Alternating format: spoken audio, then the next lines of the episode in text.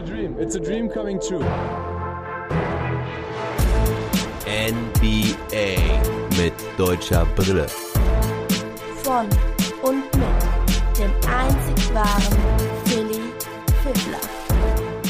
Die Nuggets schlagen zurück. Wieder mal ein packendes Spiel heute Nacht, das mal wieder ganz anders verlaufen ist als die bisherigen Partien. Die Nuggets gewinnen also Spiel 3 und machen die Serie wieder spannend. Die Lakers können also keinen kurzen Prozess machen und müssen jetzt bangen, dass die so toughen Comeback Nuggets diese Serie jetzt nicht umdrehen. Heute in dieser Episode also der Spielbericht zu Spiel 3 Los Angeles Lakers gegen die Denver Nuggets und anschließend gibt's wie gewohnt die News. Bevor wir zu Spiel 3 kommen, aber nochmal ein kurzer Rückblick auf das vorangegangene Spiel 2, das Anthony Davis mit dem Buzzerbeater gewonnen hat. Ich habe noch ein paar interessante Fakten gelesen in den letzten zwei Tagen. Anthony Davis hat in den letzten fünf Minuten zehn Punkte gemacht und alle seine drei Würfe getroffen. Davon waren es zwei Dreier. Der Rest der Lakers hatte zero, null Punkte. LeBron James auch nur mit sechs Punkten in Halbzeit zwei. Bei diesem entscheidenden Game Winner war ja Mason Plumley missing in action. Und wie ich dann gesehen habe, war es nicht das erste Mal, dass Mason Plumley im entscheidenden Play im Nirgendwo stand. Denn schon in dem letzten Regular Season Game Lakers gegen Nuggets stand er genauso spielentscheidend im Nirgendwo. Wer sich vielleicht noch an diesen Buzzerbeater von Kai Kusma erinnert, ja, das war gegen die Nuggets, wo er in der letzten Sekunde einen Dreier reinmacht nach einem Einwurf und somit das Spiel gewonnen hatte. Also ich bin gespannt, ob wir Mason Plumlee nochmal in so einer Situation auf dem Parkett stehen sehen. Ich glaube und hoffe nicht für die Nuggets. Ja, das nur ein paar Short Takes nochmal zu Spiel 2. Die große Frage war jetzt natürlich, können die Nuggets wieder mal zurückkommen und die Serie noch spannend machen oder werden die Lakers nun doch durchmarschieren? Zu Beginn des Spiels konnte man direkt erkennen, Denver lässt den Ball gut laufen. Sie haben sich vorgenommen, schneller zu spielen, mit mehr Risiko zu spielen, den Pass in die Zone zu suchen. Und damit waren sie auch durchaus erfolgreich. Sie machten 12 ihrer 20 Wurfversuche, 9 davon in der Zone. Und sie sahen nicht nach einem müden Team aus, was ich schon etwas befürchtet hatte nach dem letzten Spiel. Frage war, ob sie dieses Tempo durchhalten konnten bis zum Ende. Aber es sah eher danach aus, als würden sie diesmal nicht einem Rückstand anstrengend hinterherlaufen wollen, sondern eher von Beginn an Vollgas geben, mithalten, vielleicht sogar eine Führung rausspielen und am Ende das Spiel hinten rausgrinden. Das erste Viertel beenden sie mit 29 zu 27. Im zweiten Viertel können die Nuggets sich dann etwas absetzen. Michael Porter Jr.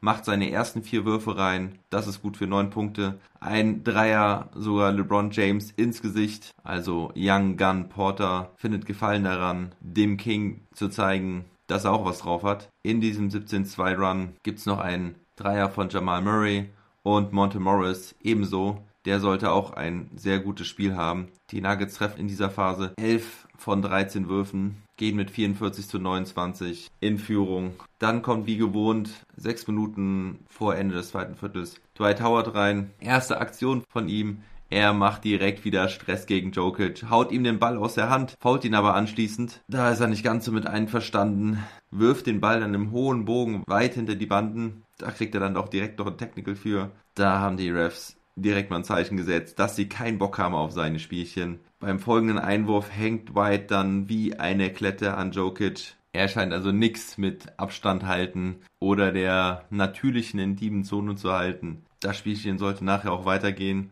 Aber erstmal übernimmt Anthony Davis mit aufeinanderfolgenden Punkten, während LeBron James auf der Bank sitzt. Aber vor allem dem Bankduo der Nuggets, Monte Morris und Michael Porter Jr. gehört dieses zweite Viertel. Sie halten die Lakers weiter auf Abstand. Am Ende des Viertels fehlt es den Nuggets etwas an Execution, auch wenn wir mal wieder einen wunderschönen Turnaround Fadeaway Jumper von Jokic sehen, im Stile von Dirk Nowitzki, inklusive 540 Grad Drehung, so ungefähr wie er gegen Gobert in der Jazz-Serie zum Ende des Spiels hatte, nur aus der Mitte der Distanz eben. Die Dinger machen richtig Spaß. Nicht nur mir, sondern auch die Kommentatoren in den USA sind dann am Abfeiern. Markeith Morris macht einen Dreier zum Ende. Das ist der neunte Dreier aus seinen letzten zehn Versuchen hier in den Playoffs. LeBron James verteilt in dieser Schlussphase des zweiten Viertels drei Assists, macht noch einen selber und so können die Lakers mit einem 16 zu 8 Run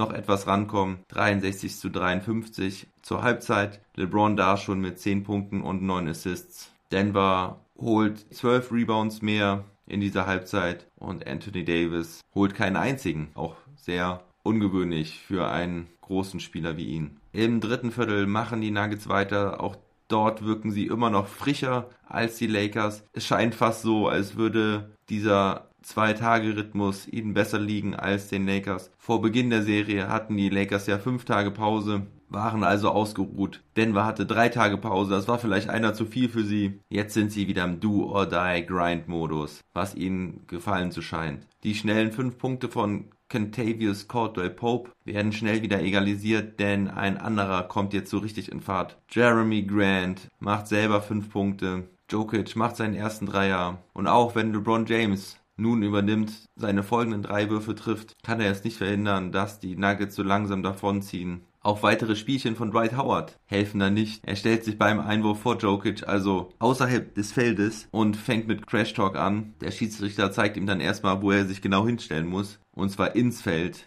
hinter der Linie.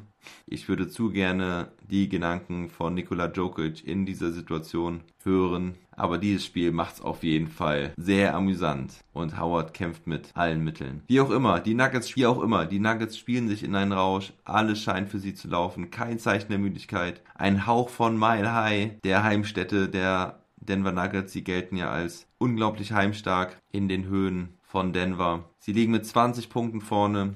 Es ist wirklich unglaublich, wie diese Nuggets immer wieder an sich glauben und scheinbar unmögliche Situationen lösen. Jeremy Grant hat jetzt schon ein Career High in den Playoffs von 21 Punkten. Monte Morris und Jamal Murray leisten auch ihren Beitrag. Und zu diesem Zeitpunkt kann man sich eigentlich gar nicht mehr vorstellen, dass die Nuggets das noch irgendwie hergeben. Aber es ist Basketball, es ist die NBA und it's a whole new game. In der Bubble haben wir ja schon einiges Verrücktes gesehen. Ins vierte Viertel gehen die Nuggets mit 18 Punkten. Im Fastbreak gibt es dann einen erstaunlichen Dank von Jamal Murray. Dass dieser kleine Point Guard auch noch so danken kann, ist echt Wahnsinn. Und dann passiert wieder sowas, was typisch Basketball ist und woran man auch erkennen kann, wie sehr das ganze Kopfsache ist. Die Nuggets führen mit 20 Punkten, ich glaube circa 10,5 Minuten vor Schluss. Anthony Davis macht an der Dreierlinie ein Pumpfake. Jeremy Grant geht in die Luft, steht meiner Meinung nach aber schon wieder auf dem Boden und Davis zieht mit einem weiteren Wurfversuch das Foul. Er kriegt drei Freiwürfe. Ich denke, das hätte man auf jeden Fall nicht pfeifen dürfen. Denn wenn sowas gepfiffen wird, sehen wir diese Aktion nur noch häufiger. Und das ist nicht das, was man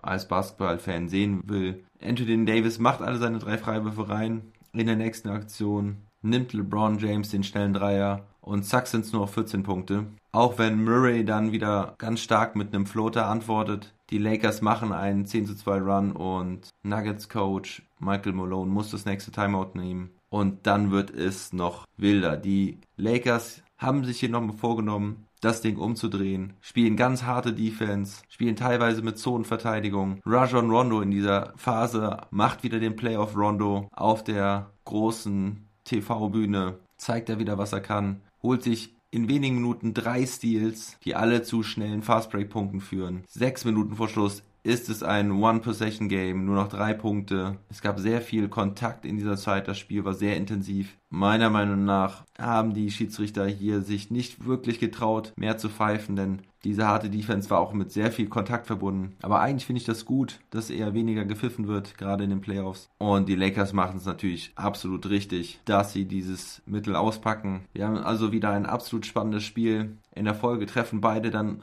relativ wenig bis die Jamal Murray Show losgeht. Murray mit einem verrückten Dreier aus dem Dribbling. Sieben Punkte vor, bei nur noch zwei Minuten zu spielen. Dann Jamal Murray zieht zum Korb, steigt in die Luft und steckt den Ball zu Paul Millsap durch, der einen ganz wichtigen Dank macht. Millsap wieder lange Zeit unglücklich. Er schafft es nicht ganz, sich unterm Korb durchzusetzen gegen die Lakers Defense, aber hier mal wieder mit einem entscheidenden Play und wenn er punktet, ist es immer so eine Art X-Faktor für die Nuggets. Die Lakers können nicht punkten, treffen offene Würfe nicht. Kai Kusma hatte da zum Beispiel einen ganz offenen Dreier. Und Jamal Murray haut dann den nächsten tiefen Dreier aus dem Dribbling raus. Geiles Ding. 111 zu 99. Und damit war der Drops dann auch gelutscht. Einer meiner Lieblingssprüche.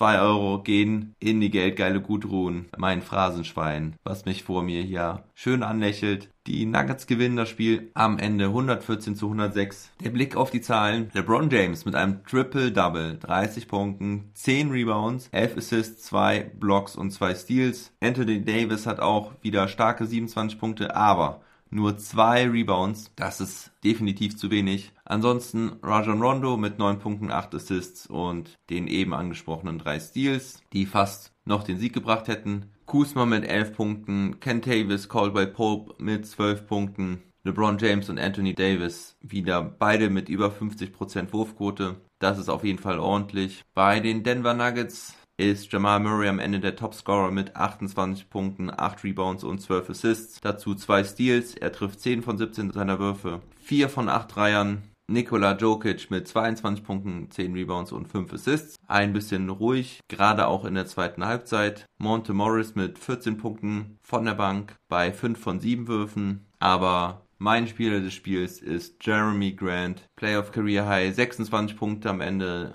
drei Rebounds, zwei Steals, sieben seiner elf Würfe getroffen, auch zwei von fünf Dreiern. Das war ja einer seiner Schwächen in der letzten Zeit. Und vor allem auch starker Defense, meistens gegen Anthony Davis. Anthony Davis auch mit 0 von 4 Dreiern, also von außen konnte er nicht scoren. Generell hatten die Lakers da ein Problem, treffen nämlich nur 23,1% ihrer Würfe. 6 von 26, das ist zu wenig. Aber vor allen Dingen hatten die Lakers ein Problem beim Rebounding. Nur 25 Rebounds. Das ist richtig schwach. Die Denver Nuggets holen 44. So kannst du eigentlich auch ein Spiel nicht gewinnen. LeBron James hatte allein 10 von diesen 25 Rebounds. Aber der zweithöchste Wert bei den Rebounds bei den Lakers war Daniel Green mit 4. Das werden die Lakers sicherlich ändern wollen in Spiel 4. Also, es steht 2 zu 1. Jetzt haben wir zwei spannende Serien im Westen und im Osten. Das freut den gemeinen NBA-Fan, nicht die Lakers-Fans. Ich bin sowas von gespannt, wie die Lakers jetzt reagieren werden und wie Spiel 4 aussehen wird, was es für Anpassungen geben wird, wie es mit der Frische aussehen wird im nächsten Spiel. Das nächste Spiel findet am Donnerstag um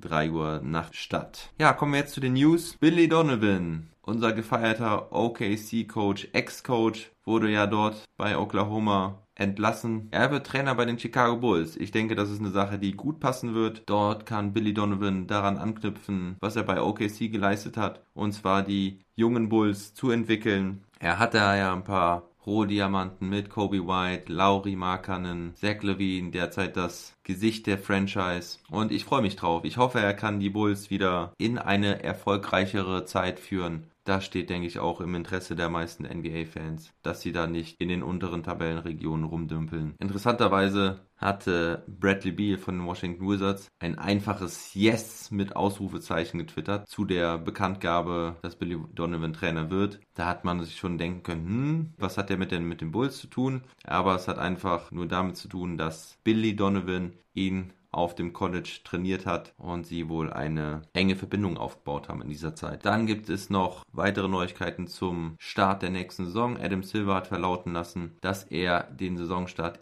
im Moment eher im Januar sieht. Das hat damit zu tun, dass er dann mehr Hoffnung hat, dass die Zuschauer wieder in die Arenen zurückkehren können. Er sprach von Schnelltest und der generellen Entwicklung von Corona derzeit. Die Zuschauer machen circa 40 Prozent der Einnahmen aus der NBA. Das ist echt eine ganze Menge. Und er hofft, dass man die nächste Saison mit 82 Spielen durchführen kann. Das könnte allerdings schwierig werden wenn sie dann erst im Januar anfangen, denn im Sommer steht ja auch die Olympia an und da wollen sicherlich einige NBA-Akteure mitspielen. Also da ist noch keine Entscheidung getroffen. Ich halte euch da auf dem Laufenden. Ja, das war es eigentlich auch schon zu den News. Heute Nacht gibt es Boston gegen Miami, Spiel 4. Ich bin absolut heiß drauf. Ich bin gespannt, wie Miami reagieren wird auf die Niederlage. Sie hatten jetzt vier Tage Zeit, um sich Gedanken zu machen. Ich glaube immer noch daran, dass der Kabinenvorfall bei den Celtics einen guten Swing ins Team gebracht hat und hoffe, dass Daniel Theiss und die Boston Celtics heute das 2-2 machen werden. Wie es gelaufen ist, hört ihr bei mir morgen früh im Podcast. Also, stay tuned and never stop ballin'.